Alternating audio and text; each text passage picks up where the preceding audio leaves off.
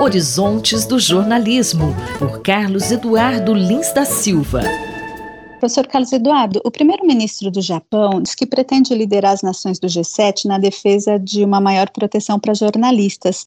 O que o senhor gostaria de comentar sobre esse assunto? Márcia, qualquer iniciativa de qualquer líder importante no mundo que tenha como objetivo ajudar a proteger a profissão do jornalismo deve ser bem-vinda. E é o caso dessa atitude do primeiro-ministro Fumio Kishida, que de 19 a 21 de maio vai hospedar a reunião do Grupo dos Sete, que antigamente era o grupo dos sete países mais ricos do mundo, mas agora é o grupo dos sete países mais ricos do Ocidente.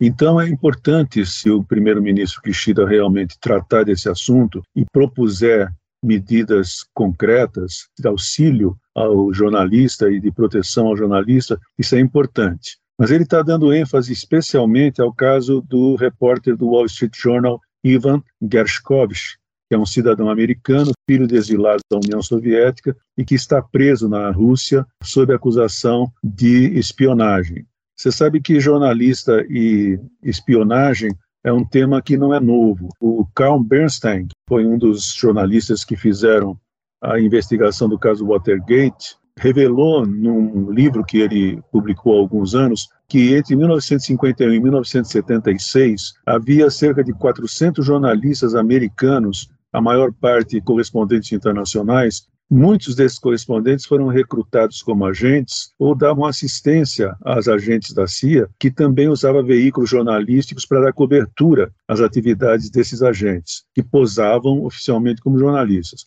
A função de correspondente, você sabe, é ideal para disfarçar um espião, já que a função do correspondente exige que quem a desempenhe viaje muito, faça, faça perguntas, esteja em contato com as autoridades locais. Mas muitas vezes, e cada vez isso é mais raro, não é o caso. Então, governos que são governos autoritários ou antidemocráticos ou ditaduras costumam utilizar a acusação de espionagem sem que isso seja necessariamente verdadeiro. O que importa mesmo é que haja instrumentos internacionais para defender aqueles jornalistas que são de fato jornalistas e que estão cumprindo com a sua obrigação. Professor, considerando que as ameaças à democracia elas se espalham em vários países com o avanço da extrema direita, e considerando também a atenção crescente nas relações internacionais, principalmente entre grandes players como Estados Unidos, China, Rússia, a profissão do jornalista não tende a se tornar cada vez mais perigosa? Sem dúvida nenhuma, a profissão de jornalista é cada dia mais perigosa.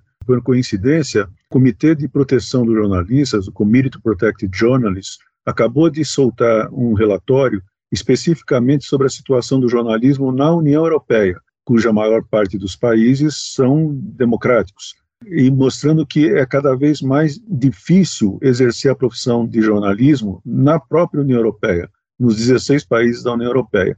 Ali vocês têm alguns países, como Hungria, Polônia e Grécia, mas principalmente Hungria e Polônia, que são autocracias mas você tem as grandes, algumas das maiores e mais tradicionais democracias do mundo, França, Reino Unido, Itália e outras. Mesmo nesses países, é cada vez mais perigoso e difícil exercer a profissão de jornalista. Por exemplo, uma das coisas que se faz muito é a utilização de é, processos legais que são movidos contra jornalistas para atrapalhar a sua missão. Isso acontece também no Brasil. Você tem cadeias de pessoas que fazem sucessivamente processos contra um ou dois ou mais jornalistas para fazer com que eles passem a maior parte do seu tempo se defendendo na justiça e não tenham nem tempo nem recursos para poder fazer a sua profissão.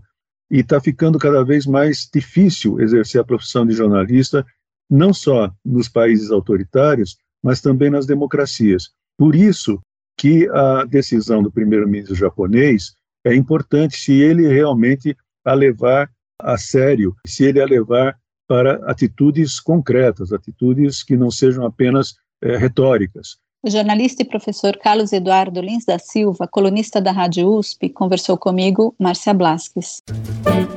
Horizontes do Jornalismo, por Carlos Eduardo Lins da Silva.